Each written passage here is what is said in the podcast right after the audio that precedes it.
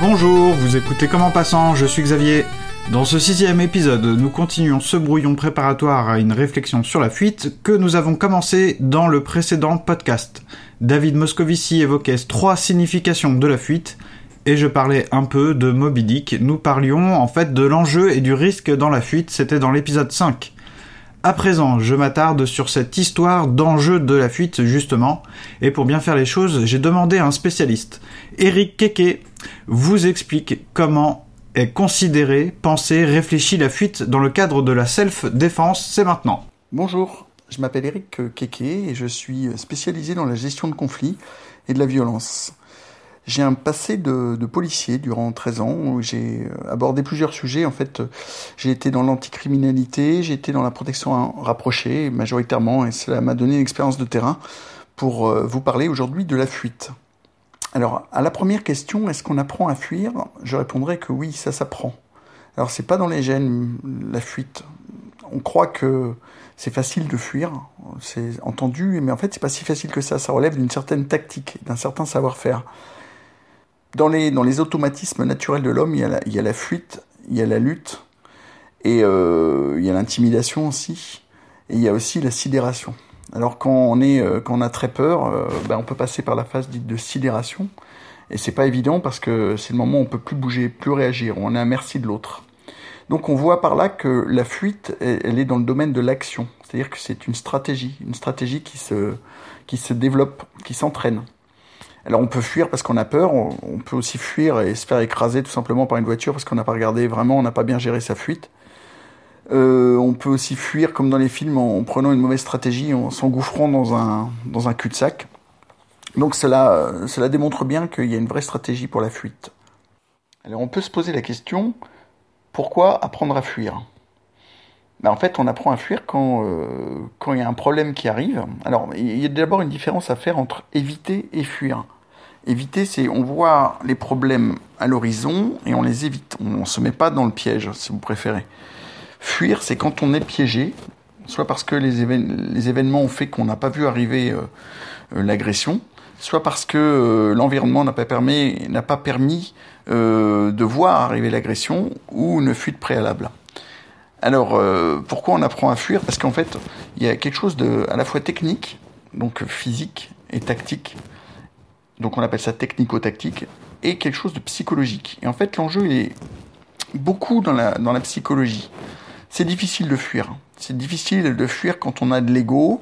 C'est difficile de fuir quand on est un, entre guillemets, un bonhomme. Et qu'on a mis ses priorités au mauvais endroit.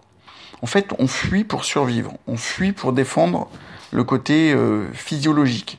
Dans les besoins de la pyramide de Maslow, le premier besoin, c'est le besoin physiologique. On dit qu'une personne peut évoluer quand elle a à manger, à boire, euh, qu'elle peut dormir, etc. Le deuxième besoin, c'est le besoin sécurité. Deuxième besoin de sécurité, par exemple, avoir un boulot, euh, être dans un pays où il y a de la police, etc. Et le troisième, c'est les relations sociales. Et le quatrième, ce qui nous intéresse aussi pour la fuite, c'est la reconnaissance. C'est-à-dire qu'en fait, souvent, on fait une erreur d'étage dans la pyramide de Maslow. C'est-à-dire qu'on n'ose pas fuir, on veut pas fuir parce qu'on a peur de perdre l'estime des autres. Or, c'est pas le bon propos, puisque en général, il faut fuir quand les deux premiers étages, c'est-à-dire la physiologie, l'étage des besoins physiologiques et l'étage des besoins de sécurité sont menacés. En fait, on fuit pour survivre. Alors par exemple, euh, quand on se trouve confronté à des gens qui sont supérieurs en nombre, supérieurs en force, ou qui sont armés, ou que euh, les, euh, les conditions sont pas en notre faveur. Sun Tzu, dans son écrit sur l'art de la guerre, il dit que l'intelligence c'est de fuir quand les, quand les forces sont pas en notre faveur. Et moi je crois beaucoup à ça. Alors évidemment, quand j'encadre des stages de self-défense, parfois je dis aux gens là il faut fuir. Ça choque, ça choque pas n'importe quel public, ça choque pas les femmes, ça choque pas les gens qui sont pas des guerriers, mais ça choque les guerriers, c'est-à-dire les, gros balaises, ça choque les gens de la sécu, tout ça, ils disent non, moi je fuis pas, moi je fais face, je suis un bonhomme. Mais un bonhomme, il peut mourir assez facilement d'ailleurs, puisqu'il n'y a pas besoin d'avoir une montagne de muscles en face, hein, il suffit juste qu'une personne soit armée, une lame qu'on voit pas souvent, une arme à feu, ou même plusieurs personnes, même plusieurs personnes qui savent pas bien se battre peuvent vous tuer. Donc c'est pour ça qu'à un moment, il faut vraiment évaluer euh, les, euh, les paramètres de la situation et se dire là, c'est pas bon, c'est pas bon pour moi du tout, vaut mieux que je me, je m'enfuis. Dans l'apprentissage de la fuite, il y a certains aspects à traiter. Hein. donc on a vu l'aspect psychologique. Donc ça veut dire aussi qu'à un moment, on est capable de se dire, donc d'évaluer. Quand on dit qu'on peut évaluer, ça veut dire qu'on a encore la possibilité euh, euh, cérébrale de le faire, psychologique aussi, c'est-à-dire qu'on est capable encore de se servir de son néocortex. Quand on est en colère, quand on a peur, c'est l'étage limbique du cerveau, donc l'étage qui gère les émotions, qui, dicte un peu notre, nos réactions, qui sont pas tout ajustées puisque il y a l'aspect émotionnel qui fait qu'on peut avoir euh, une mauvaise évaluation de la situation en fait, il faut arriver à garder, c'est pas évident, à garder euh, la possibilité d'analyser les choses. Euh, concrètement, intelligemment. Euh, c'est-à-dire qu'on se dit, bon voilà, en gros, souvent quand on est confronté à quelqu'un qui nous agresse, on est dans l'émotionnel, on est en train d'échanger avec lui, s'il nous a insulté, on se sent blessé, on l'insulte à notre tour, etc. Et souvent on perd de vue la priorité. La priorité c'est est-ce qu'il est tout seul? Est-ce qu'il a quelque chose dans les mains? Est-ce qu'il a quelque chose sur lui qui fait que euh, je devrais fuir? D'accord? Je me rappelle d'une anecdote où moi je, suis intervenu quand j'étais policier euh, sur un type qui frappait un autre et euh, j'avais des collègues qui intervenaient pas et je me demandais pourquoi. Et puis à un moment, ça m'a l'émotion a pris le dessus sur moi et je trouvais ça tellement injuste que je me suis précipité dans la bagarre pour me battre avec le gars qui tapait l'autre. Et quand j'ai maîtrisé le gars, je me suis aperçu qu'il il était avec cinq autres personnes. Mais je les ai pas vus avant. En fait, c'était la vision tunnel. Hein. Mes perceptions se sont focalisées sur ce type. Et donc, comme j'étais au niveau émotionnel, j'ai pas pu être au niveau de l'analyse. J'ai perdu les facultés d'analyse. Maintenant, j'ai beaucoup appris de cette situation, dont je me suis sorti heureusement sans dommage. Ça a été chaud quand même. Et euh, maintenant, dès qu'il y, y, y, a un problème, je, je, prends du recul très vite. Je me dis, bon, j'essaie d'élargir mon, mes perceptions. C'est-à-dire, je regarde pas seulement la personne, je regarde autour, je regarde s'il y a quelqu'un dans mon dos, si les personnes sont armées. Euh, j'essaie de voir un peu s'il y a, s'il y a enfin, tous les paramètres, quoi, en fait, envisager tous les paramètres. Également, les paramètres environnementaux. Est-ce que le type a une arme à proximité, par exemple? On peut imaginer que c'est une embrouille dans un bar et le gars, il a une bouteille à proximité qui va me casser sur la tête, ou un cendrier, ou n'importe je peux aussi envisager, moi, euh, de mon côté, ce que j'ai comme ressource. Par exemple, me protéger derrière une table, si je suis du bon côté de la sortie, etc. Et si c'est pas bon, si je vois que je ne peux pas calmer l'affaire et que ça s'achemine vers quelque chose de dangereux, c'est-à-dire il y a toujours un curseur du coût et de bénéfice. Hein. Si je vois que le curseur pour moi, le curseur du coût est trop haut par rapport au bénéfice, je choisis de, de fuir, de battre en retraite intelligemment. Ça ne me pose pas de problème au niveau de de l'ego parce que je sais que je l'ai fait dans une bonne chose et que j'ai limité les risques pour moi. Alors comment on apprend ça aux gens? Ben, On leur fait prendre, euh, on leur fait analyser les situations déjà, on les met en situation. Donc je fais ça notamment avec l'Académie des arts de combat, dans les stages de mise en situation CATS. CATS, c'est le concept d'adaptation tactique en situation. J'ai nommé comme ça parce qu'on apprend toutes ces choses-là. Et puis on lui apprend à faire la part des choses. Alors on les confronte à des situations jouées par des acteurs, on les filme, et puis après on leur remontre à la caméra les bons choix qu'ils ont fait, les mauvais choix. Et puis ils comprennent vite pourquoi c'était des mauvais choix, puisque s'ils ont fait les mauvais choix, ils sont euh, entre guillemets mis en difficulté par l'acteur qui va sortir une lame ou enfin, un couteau d'entraînement, etc. Euh, Qu'est-ce qu'on apprend encore? On apprend le technico-tactique. Bah oui, parce que tourner le dos à la cible, c'est pas évident. C'est-à-dire que tourner le dos plutôt à l'agresseur, c'est pas évident. Souvent, les gens, quand ils fuient, notamment dans les cours de cette défense, ils fuient en marche arrière. Ce qui est très malaisé pour fuir dans la réalité, puisque si on vous met dans un environnement urbain, en marche arrière, vous n'allez pas faire 10 mètres sans vous casser la figure.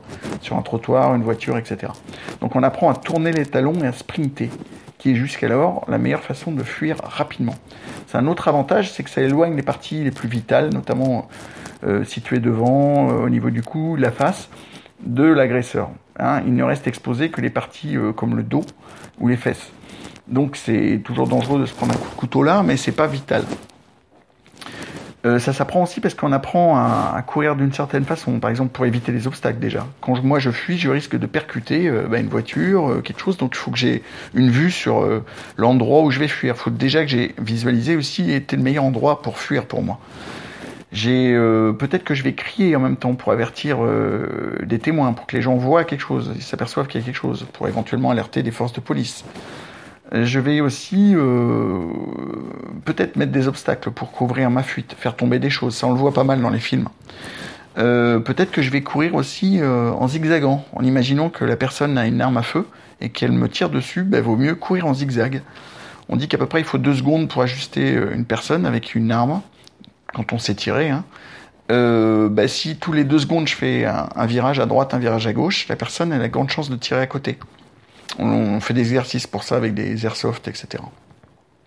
Tout ça pour dire qu'il y a plein de petits détails euh, à gérer dans la fuite et que ça s'apprend. J'ai même fait des stages pour ça. C'est pas très racoleur d'un point de vue publicitaire de dire aux gens apprenez à fuir, parce que les gens ils veulent apprendre à se battre. C'est un peu l'erreur. On apprend à se battre quand on peut pas fuir. Mais d'abord on met la fuite en priorité. Donc moi je suis la règle du mieux vaut. Mieux vaut éviter que fuir. Mieux vaut fuir qu'avoir à négocier. Mieux vaut négocier qu'avoir à se battre. Mieux vaut se battre qu'avoir à euh, mourir, à subir. Il y a quand même un... Parfois, vaut mieux aussi se soumettre. Hein. Si je peux pas fuir avec la personne et une arme, parfois c'est quand même très intelligent de se soumettre, de faire profil bas, de se baisser, de s'excuser et de balbutier pour conforter l'agresseur euh, dans, sa toute puissance et le calmer par ce biais ça marche pas toujours. Alors on s'aperçoit qu'il y a très peu de méthodes de self-défense qui apprennent à fuir. Je crois bien qu'on est euh, à peu près les seuls sur le marché euh, à apprendre à fuir parce que notre système à nous, il n'est pas basé du tout sur le sur l'ego. D'ailleurs, toutes les personnes que j'ai réussi, euh, réussi à réunir à la DAC autour de moi sont les personnes qui ont, qui ont du vécu déjà, qui savent que la violence c'est pas un fantasme irréel, c'est quelque chose qui est vrai, qui est assez dégueulasse. Je prends le mot dégueulasse exprès. La violence c'est pas beau. Donc quand je peux éviter la violence, j'évite la violence. Même si je suis très fort, même si euh, j'ai des compétences, je parle pas pour moi, hein, je parle en général, euh, et que je crois que je peux maîtriser la situation, même si je la maîtrise, même si je mets l'autre KO, ça peut se retourner contre moi d'un point de vue euh, donc physique, hein, ça peut se retourner contre moi d'un point de vue juridique. La personne, il suffit qu'elle aille poser plainte, et puis euh, voilà, ma vie va être transformée. Je vais avoir un procès, il va falloir que je me batte, peut-être qu'il va falloir que je paye. Je trouvais ça très injuste si c'était, j'étais dans mon bon droit. Mais c'est comme ça que ça marche. Donc parfois, euh, fuir, c'est beaucoup d'avantages. Euh, ça ne veut pas dire fuir à tout propos et baisser sa culotte tout le temps non plus. Ça, il faut, faut bien le comprendre. Et donc, il y a des moments pour fuir. Et je répète ce que j'ai dit, c'est-à-dire qu'en fait, il y a une évaluation préalable qu'on apprend à faire une évaluation, évaluation tactique qui permet de jauger les forces en présence et les niveaux de curseur. Donc j'ai dit euh, coût-bénéfice. Si le coût est plus élevé que le bénéfice, pour moi, j'opte pour quelque chose de, de tactique et d'intelligent qui est la fuite. Si on regarde bien d'ailleurs dans la nature, les animaux, les lions par exemple, ils fuient quand les forces ne sont pas à leur avantage. Euh, les loups, exactement, font pareil. Les, animaux, euh, fussent-ils prédateurs, ont toujours cette évaluation aussi, intelligente et tactique. Alors la fuite tactiquement présente plusieurs avantages, puisque euh, dans un premier temps, je m'éloigne du danger. C'est la première fonction, d'accord? Ce qui me permet, moi, d'aller chercher du renfort, de me protéger, etc. Euh, mais si je suis poursuivi, par exemple, si je suis agressé par plusieurs personnes, on s'aperçoit que savoir fuir, courir notamment, ça fait partie de la self-défense pour moi. Le sprint et la... Ça, ça fait partie de la self-défense complètement. Le franchissement d'obstacles aussi. On s'aperçoit que les personnes, euh, ben, pour nous courir après, il faut qu'elles aient une certaine forme physique, ce qui n'est pas du tout le cas de tous les agresseurs, euh, qui sont souvent des gens euh, un peu... qui ont des vies un peu dissolues, qui fument, qui fument de la drogue, qui boivent de, qui boivent de l'alcool, qui fument, enfin, etc. Donc, moi, si j'ai une bonne une bonne explosivité pour fuir, puis une bonne endurance, je peux déjà les, leur faire céder rien qu'avec ce moyen. Maintenant, euh, imaginons que les, mes agresseurs soient en forme. Euh, c'est le but aussi de les séparer, voire de les surprendre, parce que quand je suis poursuivi, si j'ai bien suivi les cours comme on les donne à la DAC, ben, je m'aperçois que je peux tendre des pièges aussi. Franchir par exemple une, un obstacle, on va dire une clôture, un mur, quelque chose, Et puis la personne, si elle veut vraiment continuer à, nous courir après, elle va être obligée de la franchir. Et à ce moment où elle franchit elle-même cette clôture, eh ben, elle est vulnérable. Parce que si moi je fais demi-tour et que j'attaque à ce moment-là, elle est en position de faiblesse. D'accord? On comprend bien aussi que s'il y a deux poursuivants, plutôt que d'affronter deux poursuivants en même temps, je peux en affronter l'un après l'autre si j'ai bien géré ma fuite. Donc tactiquement, même pour le combat, c'est intelligent. Si vous doutez de la véracité de mes propos, ben vous, toujours, vous pouvez toujours envisager de, de venir vous former avec moi ou avec les gens que j'ai formés, donc euh, avec l'Académie des arts de combat. Et je vous suggère, euh, même si vous êtes complètement néophyte, hein, d'essayer un stage de mise en situation 4. C'est le plus parlant, j'appelle ça d'ailleurs le, le vaccin contre la, les agressions, parce que ça nous permet de, de voir ce qui se passe à peu près vraiment. C'est-à-dire que la plupart des gens n'ont pas vécu des agressions, et fort heureusement, et donc ils ont pour référence des films ou des expériences racontées par des potes. Certaines sont justement racontées, certaines sont transformées par la subjectivité ou par le fait que les personnes veulent montrer le bon côté de ce qu'elle a fait. Donc, euh, bah, souvent on a une, idée un peu tronquée des choses. Et j'ai eu beaucoup de gens dans les cats, notamment beaucoup de, de, gens des sports de combat ou de la self-défense qui se font avoir comme des bleus. Les meilleures personnes, en fait, les personnes que j'ai trouvées qui étaient les plus réactives, étonnamment, sont les femmes néophytes. Parce que comme elles ont peur, elles prennent le temps d'analyser les situations. Contrairement aux gens qui pratiquent et qui, eux, ont qu'une seule envie, c'est de tester leurs compétences pugilistiques, leurs compétences de combat. Mais déjà, c'est un mauvais départ. C'est un mauvais départ pour une situation. Si j'ai envie de me battre, j'arriverai à me battre, mais je peux me faire tuer. J'augmente les risques et la vulnérabilité. Voilà, j'espère que mes propos vous auront servi. J'ai pas été trop long. Donc je vous dis euh, à bientôt et puis euh, portez-vous bien. Au revoir. Merci beaucoup pour cette contribution. Vous retrouverez bien sûr sur euh, le site de l'émission les informations sur Eric Keke, les stages de mise en situation et l'Académie des arts de combat. Quand Eric Keke parle de la difficulté à fuir, au sens euh, où euh, on aurait peur, en tout cas une bonne partie culturellement aurait peur de perdre la reconnaissance des autres en fuyant, ça me fait penser à une pratique de l'Antiquité en fait. Alors j'avais appris que les Grecs euh, attribuaient la mort glorieuse aux soldats décédés sur le champ de bataille seulement s'ils n'avaient pas été tués dans le dos. Donc si vous mouriez, vous, euh, grec antique, dans une bataille, d'un coup de lance dans le dos, euh, vous aviez probablement tourné le dos, euh, vous aviez tourné les, talons face à l'ennemi, vous étiez un lâche et on vous refusait les honneurs. On peut dire ça comme ça. En gros, l'homme grec glorieux mourait sur le champ de bataille. D'ailleurs, la gloire était attribuée non pas, voilà, l'homme glorieux n'était pas celui qui vieillissait, qui vivait tranquillement, qui avait, non, il mourait sur le champ de bataille face à l'ennemi. Euh, le fuyard est d'ailleurs un des sujets d'un dialogue de Platon qui s'appelle le Laquès, dans lequel Socrate et Laquès euh, parlent du courage. Euh, le fuyard, c'est l'homme qui fuit par lâcheté, le faible, en gros. C'est pas selon moi, c'est ce qui est, euh, c'est le sens entendu, le sens commun sur le fuyard. Socrate justement essaie de comprendre, bah de mine de rien un peu trier les fuites. Et euh, justement il accepte une fuite comme courageuse. C'est pas n'importe laquelle. Donc là on, on ça recoupe euh, ce que Eric Eke euh, disait sur la, tactique hein, l'aspect tactique de la fuite. Socrate accepte la fuite des cavaliers scythes dont il parle. Alors les scythes c'était pas un corps de l'armée grecque. C'est bien particulier. Les sites je vous mettrai les liens sur le sur le site de l'émission également. euh, justement, les sites, alors c'est pas les sites de Star Wars, ça ne s'écrit pas comme ça, ça s'écrit S-C-Y-T-H-E-S, e il me semble. Euh, ces cavaliers feignaient euh, sur le champ de bataille euh, de fuir, en fait, de s'enfuir pour revenir. Donc c'était une fuite euh, au sens de manœuvre militaire, au sens tactique. Je pense qu'il n'y a pas que qui ont fait ça dans le dans le dans l'histoire hein, militaire. Vous avez peut-être d'autres exemples en tête. Moi, c'est celui euh, auquel euh, j'ai repensé. Ce qui m'intéresse beaucoup dans ce qu'on a aussi euh, entendu là, c'est le fait qu'on moi, ce, qui m'intéresse, c'est de cogiter, d'essayer de saisir une fuite, mais sans jugement. On ne juge pas la fuite, on essaie de la comprendre.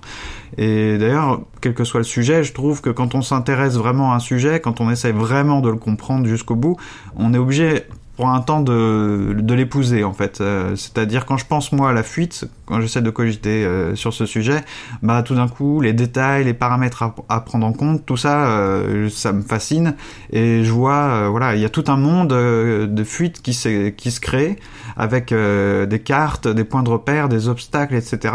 bref, je me dis bon, quelqu'un dont la vie est même une fuite ou quelqu'un qui met la fuite, enfin fait de la fuite un atout dans sa vie. Euh, qui devient même peut-être, je sais pas, un expert de la fuite, euh, quelle que soit la nature de cette fuite, ça, ça, c'est enfin, ça m'intéresse et je pense que c'est super difficile. Euh, au-delà même du jugement qu'on peut, qu'on peut émettre sur, sur cette vie, sur cette manière de faire. Donc j'avais envie de dire voilà quelque chose comme ça du genre que c'est facile d'être un lâche, d'être un fuyard puisque c'est comme ça qu'on dit voilà d'un homme qui fuit lâchement mais ça paraît compliqué de transformer la fuite en quelque chose de positif. Quoi. Que ce soit sauver sa vie, lui donner un sens, il ne s'agit pas que de tourner le dos aux ennemis, il ne s'agit pas que de s'en éloigner, on risque aussi des choses en fuyant. Et on a vu, hein, euh, aussi bien avec David Moscovici qu'avec Eric Keke, qu'on met en jeu quelque chose euh, dans cette démarche, dans cette fuite, et même si c'est pour sauver sa vie et que on, a mis une priorité, euh, voilà, euh, c'est pas. On a surtout vu, voilà, que c'était pas facile, que ça ne s'improvisait pas comme ça si on ne savait pas ce que c'était. Il faut préparer cette fuite pour qu'elle marche. Donc physiquement, mentalement, on doit adopter une tactique. Euh, hmm, si ça doit être voilà intelligent. Sinon, si on fuit pas comme il faut, bah on bute contre des obstacles, hein, on se fait écraser par une voiture, on se fait rattraper ou euh, on, s'enfonce dans, dans, un cul-de-sac. Euh, ça me semble valable pour euh, le fait de s'échapper d'une prison, d'un camp, euh, ça me semble valable pour un fuir un type qui a un couteau dans la main euh, que vous auriez croisé dans la rue. Ça me semble valable aussi pour quelqu'un qui euh, aurait décidé de voilà de voyager, de souvent se, se déplacer, de, de s'éloigner de quelque chose pour le fuir. Et dans ce cadre-là, dans ce cas-là, je me dis voilà partir à l'aventure, fuir, oui, d'accord, c'est une fuite, mais est-ce que ce serait pas un combat soit pour la vie, soit pour le bonheur. Et du coup, est-ce que même là, du, le jugement de, de lâcheté euh, ne vaut pas trop euh, dans ce cadre-là? On aurait plutôt tendance à dire, je ne sais pas si c'est courageux, mais au moins qu'il faut une sacrée force pour le faire. Bonjour à tous, je me présente, Cédric Villélin, j'ai 34 ans, je pratique la boxe anglaise et la boxe française depuis une quinzaine d'années, mais aussi la self-défense depuis 8 ans. Et dans la vie, je suis aussi animateur culturel depuis une quinzaine d'années et globetrotter aussi pareil depuis une quinzaine d'années. Avant de commencer, je voudrais féliciter Xavier pour cette initiative d'expression et vous remercier aussi vous, internautes, pour ce moment d'écoute et de partage. Pour pas perdre le fil conducteur tout en gardant l'émotion et raconter un peu ce que j'ai vécu, ben voilà, j'ai préféré le faire en, en récit. Alors à mon sens, la fuite est un moyen de survie que l'on connaît très bien et qui peut aussi nous sauver dans les cas extrêmes de notre vie. À un moment particulier de ma vie, j'ai aussi cherché à développer le bien-être, tout en fuyant la négativité que je vivais au quotidien. En me penchant de près sur le sujet, cela m'a replongé jusqu'à l'enfance. Après avoir parcouru une quarantaine de pays autour du globe, il est intéressant d'observer ce rapprochement dû à une partie de mon enfance. J'aime beaucoup ce dicton qui dit que fuir, c'est mieux se retrouver. Je rajouterais aussi que fuir m'a très souvent amené à chercher une certaine sérénité, des réponses accompagnées d'une paix intérieure. J'identifierais cette, cette phase de la vie un peu comme un lâcher-prise et une envie de vouloir avancer sans répit pour ne pas sombrer dans mes soucis familiaux et personnels. Elle m'a également permis de m'exprimer dans mes recherches d'emploi dans le milieu professionnel, comme par exemple fuir de nombreux emplois qui me rendaient insatisfait jusqu'à trouver un jour le meilleur pour moi-même, une sorte de quête personnelle. Ces vertus m'ont aidé à accomplir de multiples exploits lors de mes voyages aux quatre coins de la planète, comme apprendre les langues, m'entraîner dans de nombreux clubs de boxe et de self-défense, ainsi que la réalisation de reportages ralliant le sport et l'aventure, accompagné d'un livre en préparation. Je peux décrire la fuite comme un allié qui m'a souvent guidé vers l'inconnu et accompagné dans de nombreuses situations de la vie. Un sentiment de liberté est aussi l'une des causes d'avoir fui à de nombreuses reprises. Cet état d'âme est aussi à double tranchant, puisque la fuite peut être un schéma qui se répète en boucle si on ne la traite pas. On pense laisser derrière nous les soucis les plus traumatisants, frustrants, et tout ce qui nous tracasse au quotidien en pensant s'en éloigner, voire même les oublier, jusqu'à comprendre avec le temps que la fuite nous poursuit et nous revient en pleine face comme un retour d'un boomerang. Je me souviens de mes premières grandes expéditions comme si c'était hier, depuis l'île de la Réunion et le Canada, entrecoupées de quelques années. C'est la fuite qui a été le moteur de mon envie de partir à des milliers de kilomètres. Avant de devenir un globetrotter, j'ai commencé par fuir ma vie en France à plusieurs reprises. À l'île de la Réunion, c'est mon vieil ami Michael qui m'a gentiment reçu comme un frère pendant ces six mois d'aventure. J'avais tout juste 19 ans. J'attendais depuis longtemps ce moment de partir loin de tout. Dans ce moment de fuite, et après quelques mois, je me suis vite rendu compte que ce n'était pas facile d'être loin des siens. On sort rapidement de sa zone de confort. Il faut tout recommencer depuis zéro, et à cet âge-là, on manque d'expérience et d'argent. Le travail a été le plus frustrant dans ce voyage. Après plusieurs tentatives d'intégration, j'ai dû rebrousser chemin. Finalement, je me suis dit que j'avais gagné une nouvelle expérience tout en me faisant une idée de ce qu'est fuir ces problèmes. Rien n'est perdu puisque je vais me servir de cette expérience pour mes prochains voyages. Durant ces six mois, j'ai occupé mes esprits avec tout ce que pouvait m'offrir cette merveilleuse île paradisiaque. Cette fuite m'a permis de vivre près d'une autre culture, d'apprendre sur moi-même, de vivre en colocation pour la première fois, de connaître des gens formidables et l'apprentissage de la savate boxe française. À mon retour de ce premier voyage, j'étais devenu comme un jeune homme un peu plus expérimenté. En revanche, j'ai retrouvé tout ce que j'avais fui. Ce voyage à la Réunion m'a aussi fait réaliser combien il était difficile de trouver du travail dans la mécanique automobile. Je n'ai pas eu la chance de continuer très loin mes études. Je me suis arrêté au niveau CAP mécanique auto. Après réflexion, ainsi que toute l'admiration que je portais sur mon premier professeur de boxe anglaise, je vais rapidement me former au métier de l'animation, ça va être une porte d'entrée pour devenir enseignant de boxe. Ce sont quatre belles années qui vont m'occuper avec mon nouveau métier d'animateur. Après ma formation dans l'animation avec les enfants, je vais m'orienter grâce à une opportunité dans l'animation avec des étudiants étrangers. Sans grande expérience, je vais apprendre ce métier sur le terrain et passer les deux mois d'essai jusqu'à être embauché. Je vais exercer un des plus beaux métiers au monde, celui d'animateur culturel à l'Institut savoisien d'études françaises pour étrangers, situé au cœur de l'Université de Savoie. L'animation remplit mes journées, de belles rencontres, ainsi qu'une multitude d'activités. D'être occupé me permet de m'évader dans mon travail. Après quelques drames dans ma vie privée, en cette année 2005, je choisis avec regret de démissionner. C'est pour mon bien, je n'ai pas d'autre choix. Une série d'événements extrêmement difficiles à vivre me tombe dessus, en peu de temps. Je suis en colère, j'en veux à la terre entière, je suis perdu. C'en est trop, partir loin de tout me paraît être la solution. Mon cœur est brisé après la rupture avec mon ex-copine. J'en veux aussi à ma famille suite à quelques soucis qui m'ont sacrément mis en colère. Le CED a pété un plomb, c'en était trop. Pour ne pas sombrer dans la souffrance ou encore dans la déprime, je décide de prendre mon sac à dos et de partir seul sur une terre inconnue. Je n'ai aucunement l'envie de faire face à tous ces problèmes. Je préfère fuir et laisser tout derrière moi. J'ai la boule au ventre. Je pleure de colère, de tristesse. J'ai passé des heures à réfléchir avec un fond de musique. Je vais prendre une seule décision après avoir écrit sur deux feuilles blanches les avantages et inconvénients de vouloir rester ou prendre la fuite. C'est évident, ça tape à l'œil. L'idée d'aller visiter le Canada et d'apprendre l'anglais du côté de Vancouver pendant un an est la décision que je vais prendre. Je n'ai pas choisi une fuite facile.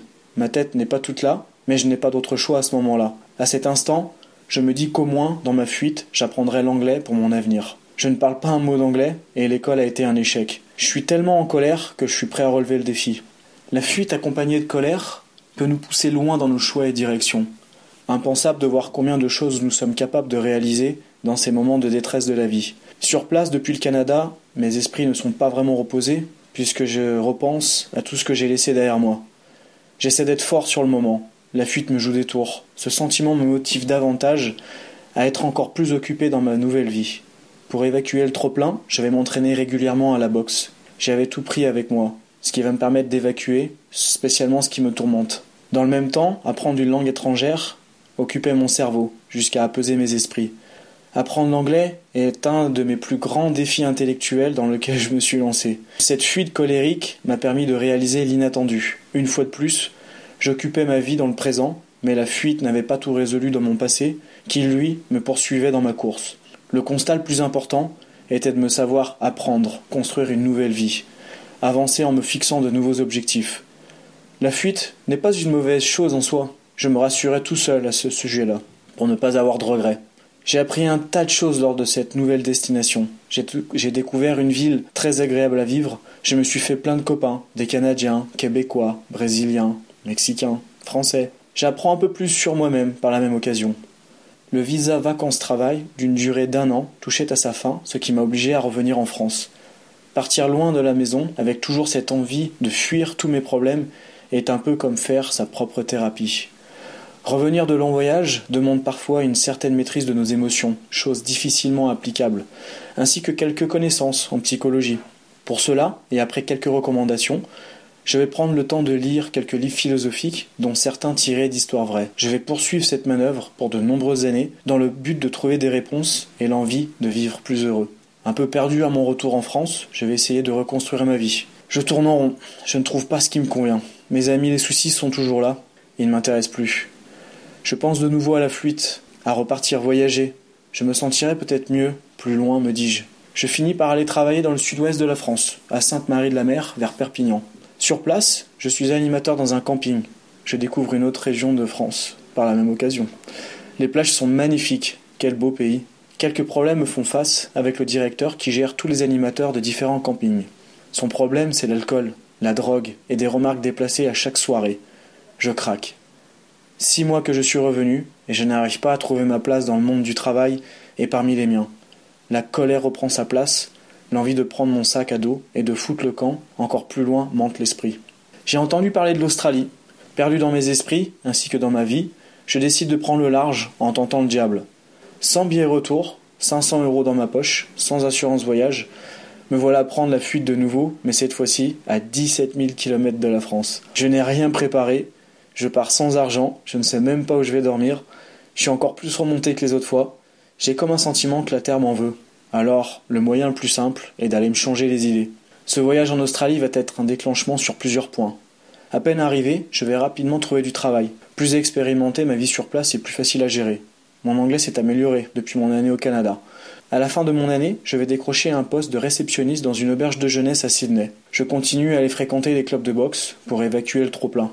Le sport fait lui aussi partie de ma thérapie depuis mes débuts, mais aussi en voyage. Je ne fais pas que fuir finalement, je me construis à chaque destination. C'est à Sydney que je poursuis mon aventure, avec pour objectif d'ouvrir une école de BF. Cette expérience donne encore plus d'importance à mon investissement dans le monde du sport. Ma colère va s'estomper depuis ce voyage en Australie, ce qui n'exclut pas cette envie de fuite permanente. Juste avant de rejoindre Sydney, et après quelques mois d'économie depuis la Gold Coast, je vais profiter de barouder sur la côte est du pays, avec mon colocataire allemand Mario. Comment ne pas apprécier sa vie dans ces moments-là? Cette deuxième grande expédition aura contribué à mon évolution, mais aussi à ma place à travers la boxe. Avec beaucoup de recul, je réalise davantage tout ce que la vie m'apprend. Revenir sur mes pas est aussi formateur que de prendre la fuite. Il y a comme un message que je me dois de décrypter à chaque étape. Le bilan de mon année en Australie est encore plus complet que je l'aurais imaginé. Partir sur un vrai coup de tête m'a fait réaliser de nombreuses choses, une fois de plus. À mon retour en France, je vais ouvrir les yeux en me disant qu'il y a aussi de nombreux projets à réaliser chez moi et qui peuvent aussi contribuer à mon évolution. Revenir à la maison, c'est aussi revenir plus fort qu'on est parti. Même si je souhaitais rester en Australie, je vais apprécier de revenir aux sources. Fuir si loin comme je l'ai fait m'a démontré par moments combien il est difficile de vouloir se détacher de tout. Je reste avant tout un être humain, avec un cœur d'enfant, qui a besoin de voir sa famille et ses amis. Je vais reprendre mes fonctions d'animateur culturel à l'ICEF, ce fameux institut que je porte dans mon cœur depuis mes débuts dans l'animation. Lors de ces retours, il faut se réadapter à son environnement, son pays et sa culture. L'animation ainsi que les entraînements occupent mes journées. Je suis content de revenir, je me sens apaisé. Depuis mon départ en 2005 au Canada, j'écris mes histoires de voyage sur papier.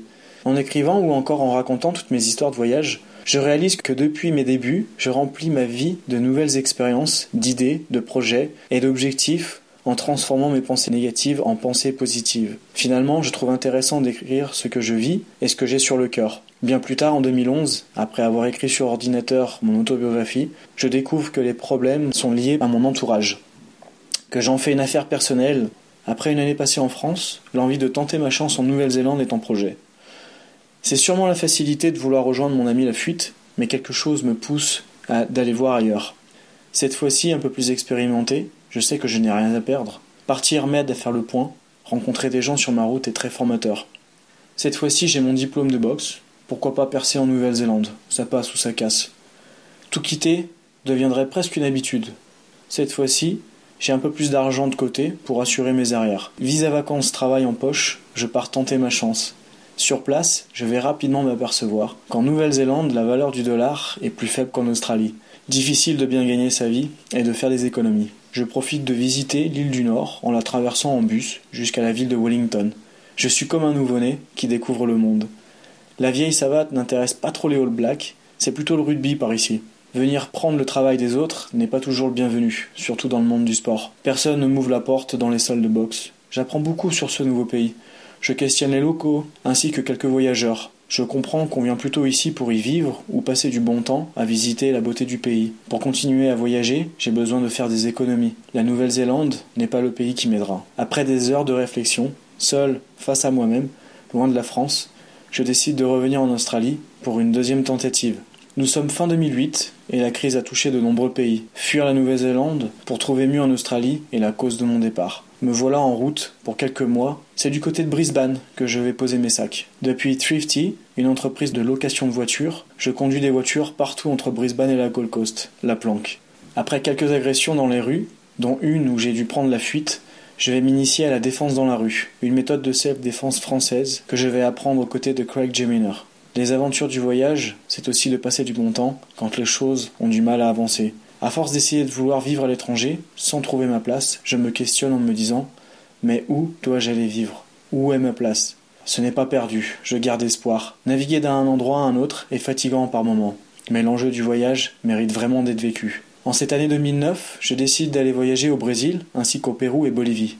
C'est à partir de ce moment précis de ma vie que je vais voyager dans un esprit de découverte, sans vouloir chercher à vivre ailleurs ainsi qu'à trouver du travail. Cette forme de voyage est bien plus reposante et agréable à vivre. En faisant un retour sur le sujet de la fuite, tout ce temps passé en Océanie m'a permis d'avancer dans ma vie et d'être un voyageur plus expérimenté. En France, je me suis rendu compte qu'en travaillant efficacement, je pouvais économiser suffisamment pour repartir où bon me semble. L'analyse de mes échecs ainsi que de mes réussites m'ont permis de comprendre que de revenir à la maison n'était pas si mal. Que mon plus gros problème venait de moi, de ma vie familiale et sentimentale, et non de, tous ces pays visités que fuir n'était pas la meilleure solution. Je rajouterais que de partir pour toutes ces raisons était éphémère, et que cela m'occupait quelques mois, voire une année, que la réalité de tous mes problèmes me rattrapait assez rapidement. Avec le temps, je suis devenu accro à vouloir repartir, explorer le monde, passer du bon temps à l'étranger, apprendre des autres, me surpasser, mais aussi trouver ce que je ne trouve plus en France. Quand je suis à l'étranger, la France me manque, quand je suis en France, l'étranger me manque, c'est sans fin. Quand on est sur les routes, on a ce sentiment de parler aux gens plus facilement, de passer des moments plus intenses, d'être un peu plus humain, d'être compris malgré nos différences, de recevoir de l'amour des gens plus facilement quand on en a à revendre. C'est aussi un, moment qui nous réunit, surtout quand on voyage seul. Fuir de ce que je n'ai pas chez moi, je le retrouve en voyage d'une autre façon. Après de nombreuses lectures, j'ai réalisé que je pouvais aussi partager tous ces bons moments à la maison et que c'était plutôt un état d'esprit à comprendre avec le temps. Aller toujours plus loin m'a aussi aidé à mieux apprécier cette magnifique partie du monde où je suis né, les Alpes, la douce Savoie. C'est en expliquant d'où je venais, à chaque destination, que je me suis rendu compte que chez moi, c'était magnifique. Très souvent, on me demande pourquoi est-ce que je reviens toujours par ici.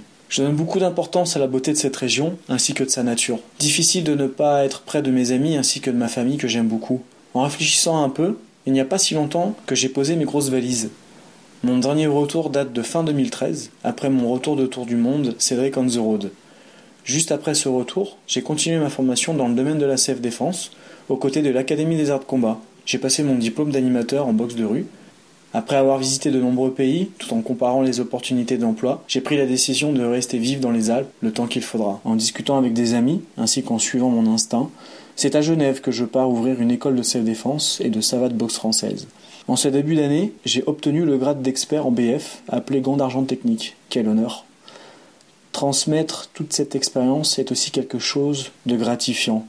Cela donne du sens à mon existence et me maintient en forme physiquement et psychologiquement. L'aventure suisse a commencé il y a presque un an. Je retrouve ces sensations d'être dans un pays étranger. La ville de Genève est majoritairement peuplée d'étrangers. Son lac, ainsi que ses montagnes, me rappellent ma ville natale, Aix-les-Bains. Entre 2014 et 2016, j'ai continué à voyager depuis l'Europe jusqu'à l'Amérique centrale, en associant l'aventure martiale tout en baroudant.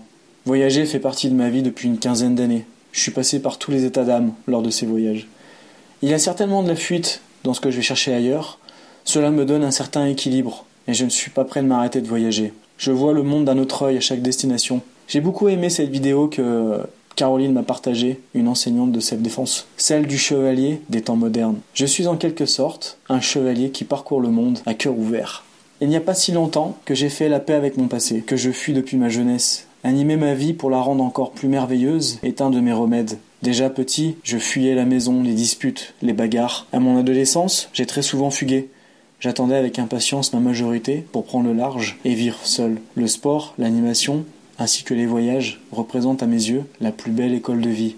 C'est aussi une thérapie à qui je donne beaucoup d'attention.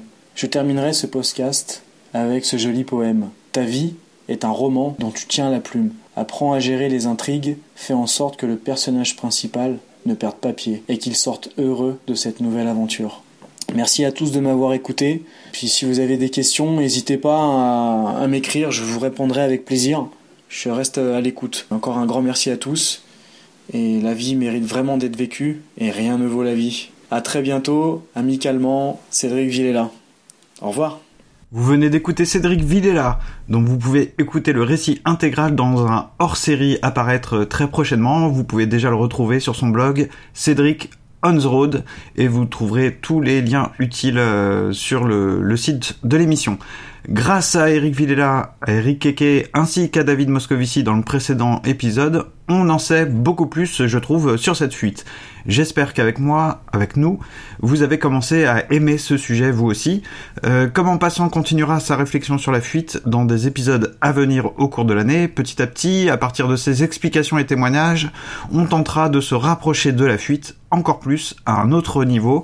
On va essayer d'étudier ce que serait cette fuite comme une ligne, mais sans ni ses occupants, ni ses directions, ni ses enjeux commentpassant.fr euh, regroupe toutes les informations utiles sur le podcast euh, pour préparer votre écoute des prochains numéros annoncés, obtenir des ressources complémentaires comme des vidéos, des PDF, euh, que sais-je encore, après l'écoute bah, d'un épisode comme celui-ci, et pour soutenir le podcast, voire y contribuer à cette fin, j'ai mis des, des appels à contribution hein, avec des sujets, n'hésitez pas à proposer vos propres sujets. Si vous avez aimé cet épisode, vous pouvez vous rendre sur iTunes et attribuer 5 étoiles à Comment Passant pour l'aider à se faire connaître. Euh, J'en profite également pour remercier une nouvelle fois Karine du, euh, podcast Une fille un podcast, également Zafeu, la mise à feu, merci beaucoup. Et puis euh, Cécile, voilà. Écoutez, on se retrouve le 12 mars pour découvrir un texte satirique de Lucien intitulé Philosophe à vendre. En attendant, portez-vous bien et ne fuyez pas trop loin. Ciao